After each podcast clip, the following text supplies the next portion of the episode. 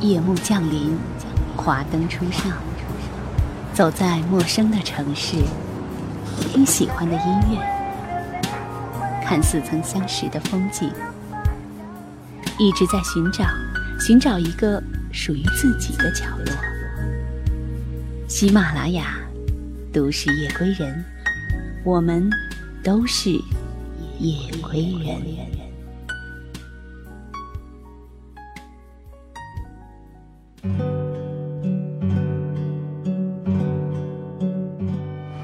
城市末班的公交地铁，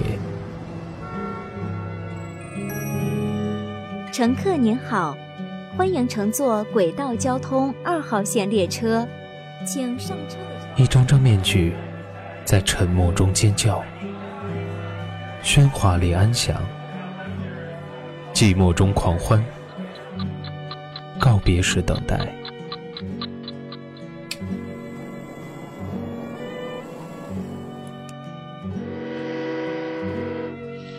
城市过客，因爱驻足。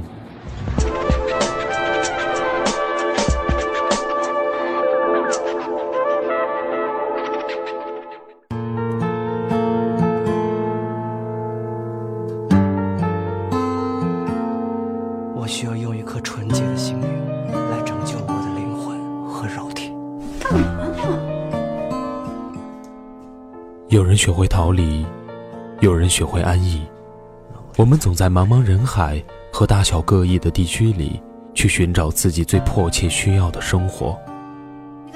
突然停下来，也是为了最平凡乃至平庸的日子。在兜兜转转之后，你会发现，最后不过是云淡风轻的柴米油盐酱醋茶，并没有人拥有扼杀你热血奋斗的权利。他的幼稚，我的固执，都成为历史。破的城市，平淡日子，他要寻找生活的词。生活是这样子啊，不如是啊，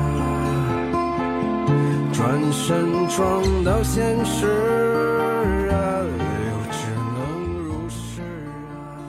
欢迎收听今天的《都市夜归人》，本节目由喜马拉雅和蔷薇岛屿联合出品，独家发布。我是蔷薇岛屿主播华子。延续我们上一期的话题，继续为你分享来自王远成的《北上广打拼的游子为何远离亲人仍义无反顾》下篇。消失，放下玩具，举起双手，都没有。你会不会离开我？我好怕。我觉得吧，我这日子过得特没意思。最无情、最冷酷、最无理取闹。要走我就死给你看！他的幼稚，我的固执，都成为历史。爱我的城市，平淡日子，他要寻找生活的刺。生活是这样子你烦不烦呢？不如是啊，转身撞到现实啊。二零一三年五月，母亲查出患肺癌，胸腔积液止不住，几乎丢掉了性命。我为了母亲离开上海，回到家乡，在这座并不算小的我曾生活了二十年的城市，我至今无法适应。家里的条件并不差，父母早年做生意，遭遇火灾，但我的生活还是并不拘谨的。作为独生子，家里父母独自住着一套房，零五年给我买了一套房结婚用，去年公务员分房又买了一套房出租，加上早年购买的在外出租的几个商铺，当然，这些东西每一分都是父母这辈子的血汗钱。我在上海的拘谨，只是因为我始终有一个信念，就是不愿在毕业后花父母的一分钱。事实上，我做到了。只有一个。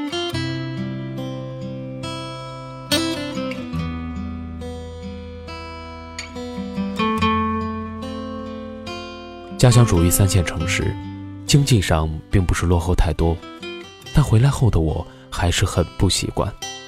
公交车基本不准时，服务人员没有服务意识。办酒店入住，我在等房卡，两个服务员在商量中午吃什么。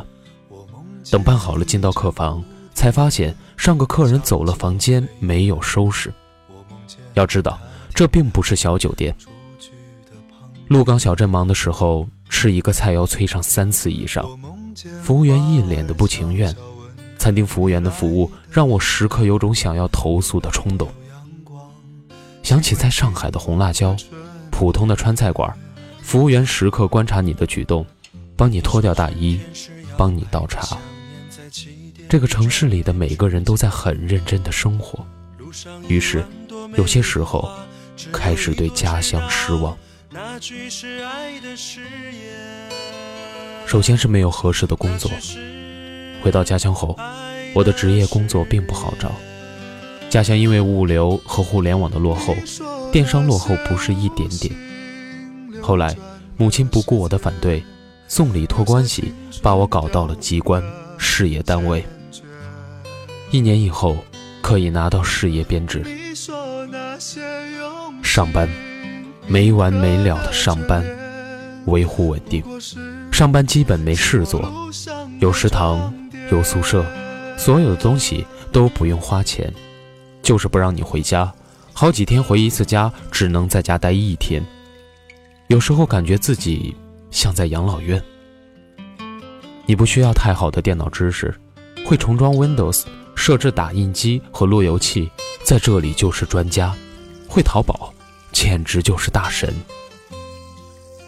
其次，能力。能力是个屁，人际关系和家族势力基本就是一切。每天，机关服务大厅都有一些不满的群众，有的吵架，有的哭闹。我刚去的时候非常惊讶，但同事都习以为常，甚至好心的提醒我不要管，管了就是你的事。机关的小领导很势利，给我安排各种工作。在这种机关单位，你有能力，那你就多干活；没有能力，你就混日子。反正月底大家拿的工资都一样。一段时间后，他知道我是某个领导的亲戚，对我的态度完全变了，什么都不用我干，还立即给我评选了先进，让我哭笑不得。你说那些你必须承认，这就是小城市的工作现状。你努力上进根本没用，因为谁该受到重用和提拔，就是领导说了算，人脉和后台就是一切。于是，新来的非编制临港合同工，拿着全机关最低的工资，干着没完没了的活。大部分拿到编制的，日复一日的工作就是游戏、吃饭、睡觉、聊天、上网。在此。你的仕途完全是巴结和拍马屁，而周围的人都对你说，这是太正常不过的事情了。新上任的机关领导，每天的工作就是斗地主，每天中午都和某上级下派领导聊天，然后帮领导洗碗献殷勤。三个月后，他迅速升成了主任。回家后，我诧异地跟母亲提起。母亲说很正常，反而认真的找我谈话，说我太死板，不懂得溜须拍马。我无法辩解，三观崩溃。最后，所有人判断你是否成功的标准就是公务员。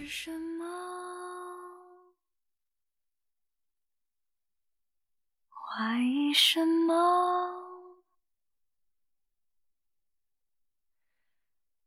拼凑什么？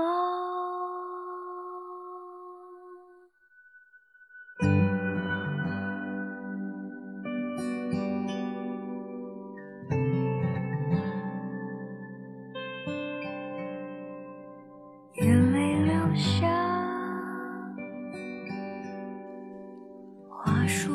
我有一个亲戚托关系进了警察系统。三十五岁的他，收入四千多块，开着二十多万的车，单位有食堂，而且伙食很不错，却永远和一堆朋友去外边吃。用他的话说，这就是人脉。因为看上一套别墅，但父母不给买，就和父母吵架，经常问父母要钱。就是这样的一个人，母亲无比羡慕，认为他很优秀。他是公务员，出门有排场，有灰色收入，生活有保障。这一切深深地伤害着我的心。我有时候特别想离开家，只是我舍不得化疗后身体虚弱的妈妈。一方面，她年轻的时候一个人干着两份工作，白手起家，倒给我准备了两套房子、若干间店铺，把这辈子的一切都给了我。另一方面，却又在试图更改着我的价值观，告诉我要在机关时刻防着别人，要学会溜须拍马。他不许我做生意，不许我找私企的工作，只想让我进机关，吃大锅饭。这真的不是我家的个例，是几乎这座小城所有人的价值观。任何的事情，都要靠关系。而且，这里有一群，是一大群三观基本一致的亲戚。茶余饭后的话题就是谁家条件好，谁家孩子收入高，谁家媳妇儿抽了婆婆一耳光。参加家庭聚会，没完没了的教育你学会溜须领导，要圆滑处事，要多动点脑子，不要那么善良。你不参加家庭聚会，就是你不懂事，你不合群，除非你完全按照他们的意思办。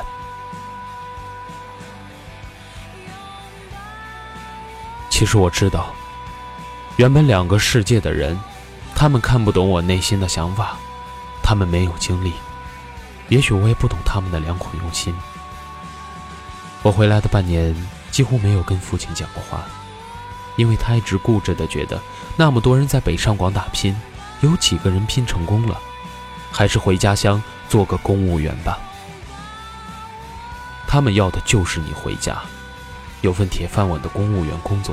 找一个能照顾你的善良姑娘，赶快结婚生个孩子，过他们眼中完美的生活。生活本来就是该平庸的。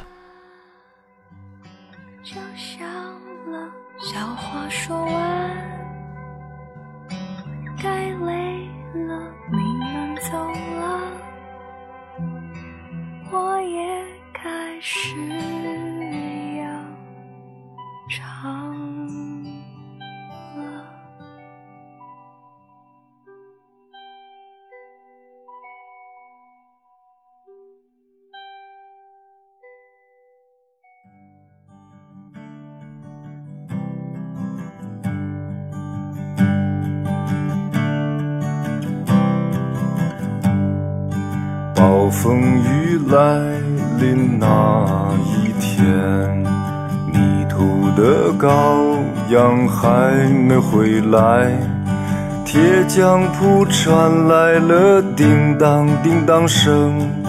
这一切没有想象的那么糟，丰盛的酒席已准备好，尊贵的客。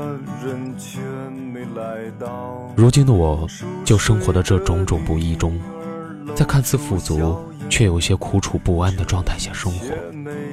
我知道，我永远不会为了升职而去拍领导马屁，给领导洗碗。我无法成为自己原本最看不起的人。我在机关单位永远没有前途。我更知道，我有一天会回上海的，哪怕会变成房奴按揭，我不在乎自己是否有房。因为我有理想，留在上海，让我的后代有更好的生活，已经是我此生最大的理想。我也知道家乡安稳，衣食无忧，在家乡我不需要一分钱贷款，买辆好车，拉着姑娘过平凡的生活，吃吃饭，看看电影，每月一号的时候穿着大拖鞋到租客那里收租子。我也知道，北上广房价高。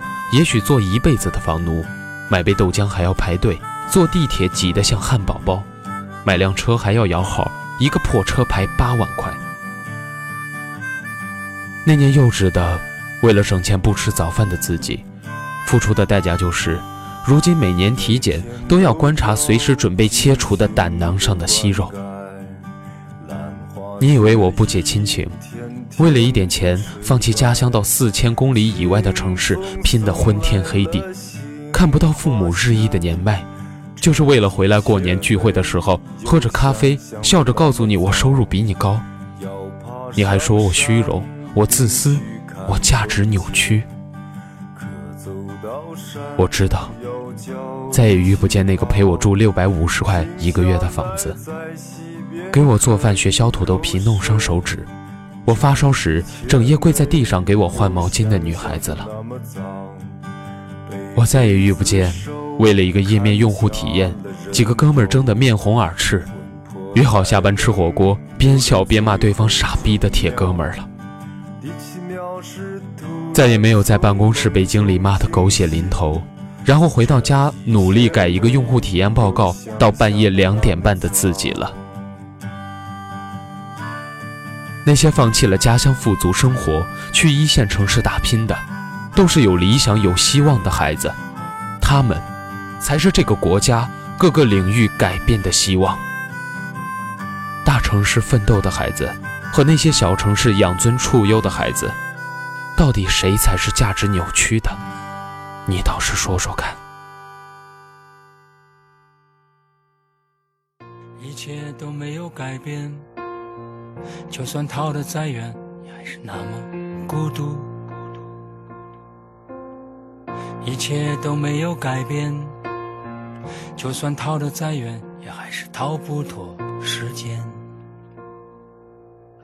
生活在向前，将这一切纷扰融化在我的脑海，就当一切美好。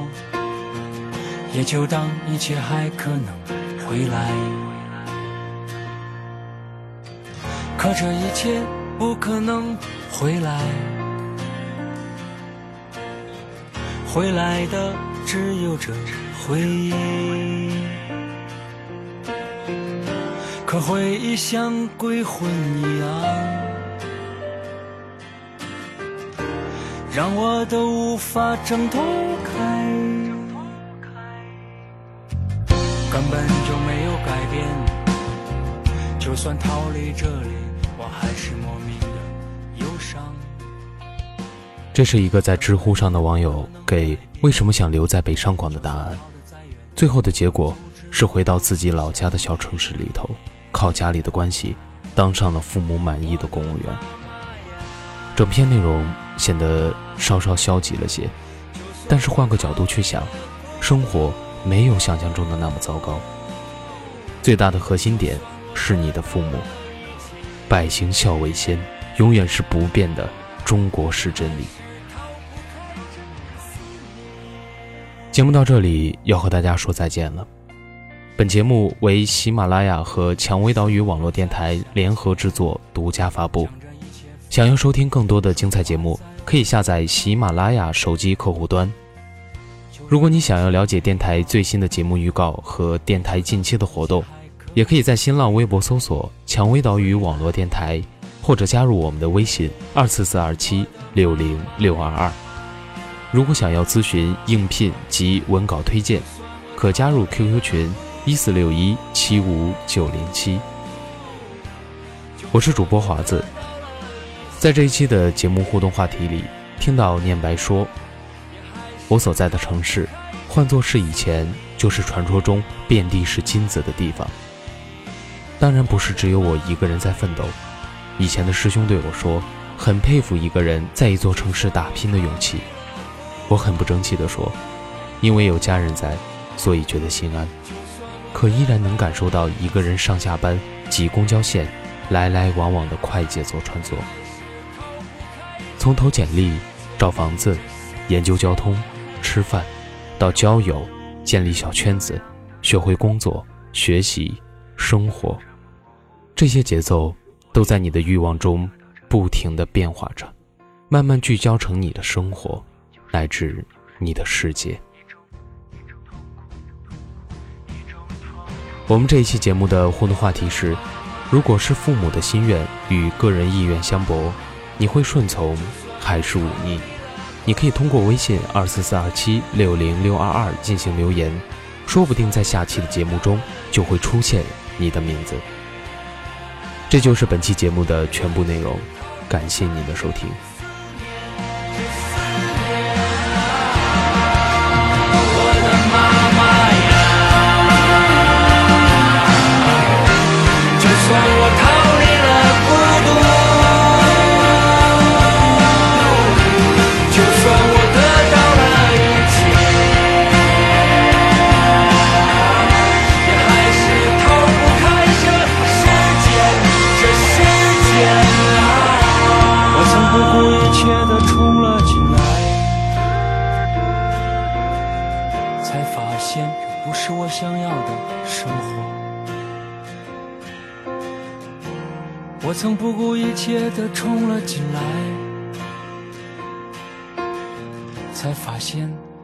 不是我想要的。